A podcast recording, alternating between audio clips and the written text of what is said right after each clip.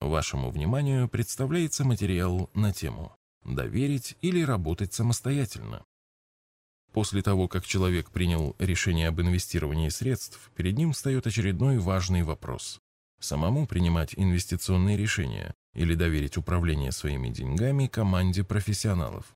Мы постарались выявить все возможные преимущества и недостатки самостоятельного инвестирования. К преимуществам самостоятельного инвестирования относятся Минимизация издержек, связанных с инвестированием, только комиссия брокеру и депозитарию. Отсутствие каких-либо ограничений на объекты инвестирования.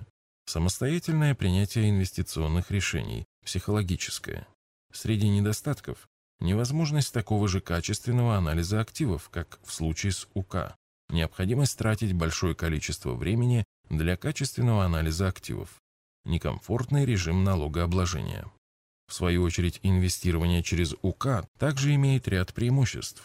Это наличие системы управления активами, более тщательный анализ активов, выгоднее с точки зрения налогообложения прибыли, ПИФ, возможность широкой диверсификации при небольших объемах инвестирования, ПИФ. Ликвидность пая может быть выше, чем ликвидность отдельного актива, ПИФ.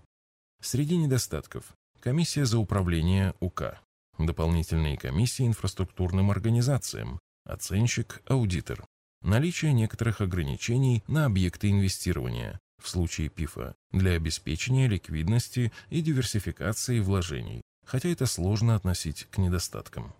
Теперь давайте взвесим некоторые «за» и «против» более подробно.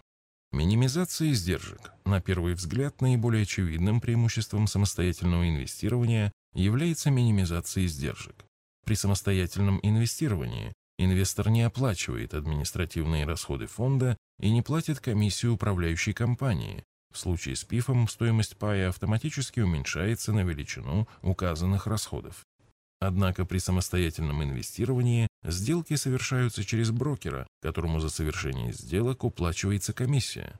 Так как доход брокера напрямую зависит от оборота, который делают его клиенты, Вся маркетинговая активность брокера направлена на увеличение объема сделок его клиентов. Для этого выпускают аналитические материалы, предлагают покупать акции в кредит, бесплатно обучают техническому анализу. Необходимо обладать колоссальной волей, фундаментальными знаниями в экономике и пониманием, как необходимо правильно управлять портфелем, чтобы не поддаться на все эти искушения брокеров. В противном случае инвестиции превращаются в спекуляции, попытку играть на колебаниях курса и в итоге приводят к потерям. Отсутствие ограничений на объекты инвестирования. Вторым преимуществом самостоятельного инвестирования является отсутствие ограничений на объекты инвестирования. Для ПИФов установлен ряд ограничений на состав и структуру активов, например, требования об обязательной диверсификации портфеля. Эти ограничения были наложены государственным регулятором с целью защиты интересов пайщиков и минимизации рисков. Ограничения на объекты инвестирования при индивидуальном доверительном управлении ИДУ регламентируются внутренними документами компании и в меньшей степени регулятором. Подобные требования в определенной степени ограничивают и инвестиционные возможности. В случае самостоятельного инвестирования никаких ограничений на состав и структуру активов вашего инвестиционного портфеля не устанавливается.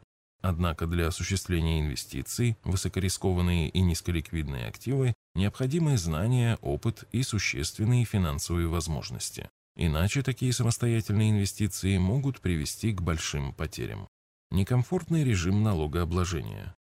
В случае самостоятельного инвестирования довольно существенным минусом является действующая практика налогообложения доходов, полученных на фондовом рынке. Налоги по доходам от сделок с ценными бумагами уплачиваются ежегодно.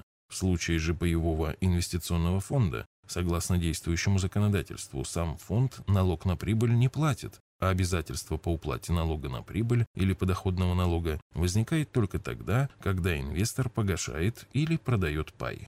Принятие инвестиционных решений – крайне трудоемкий процесс. Для принятия инвестиционных решений необходимо проведение глубокого всестороннего анализа всех доступных на рынке активов. Один человек будет просто не в состоянии анализировать все обращающиеся на рынке активы с тем же качеством, с каким это делает профессиональная команда. Кроме того, при самостоятельном управлении есть большой соблазн скатиться от инвестирования в предприятия привлекательные своей экономикой, краткосрочным спекуляциям на изменении курса.